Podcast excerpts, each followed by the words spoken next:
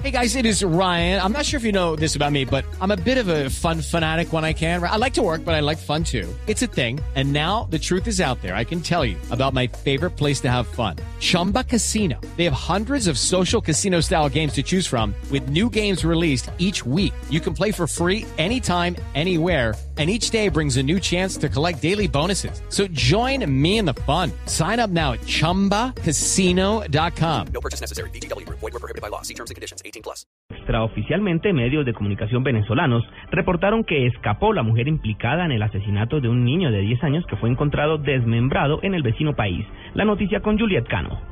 Medios venezolanos reportan extraoficialmente la fuga de Dariana Portilla, alias La Coqui, señalada de secuestrar y asesinar al niño Luis Fernando Lambartínez de 10 años y luego enterrarlo en una fosa de la población encontrados en el municipio Catatumbo, en Venezuela. Al parecer, la fuga ocurrió cuando el GAES de Mérida trasladó esta madrugada a la mujer en Encontrados para localizar a otros implicados en el caso. La mujer, según relatan los medios venezolanos, se escapó de los funcionarios, quienes están a esta hora presos y sometidos a investigación por las autoridades venezolanas. Desde Cúcuta informó Juliet Cano, Blue Radio.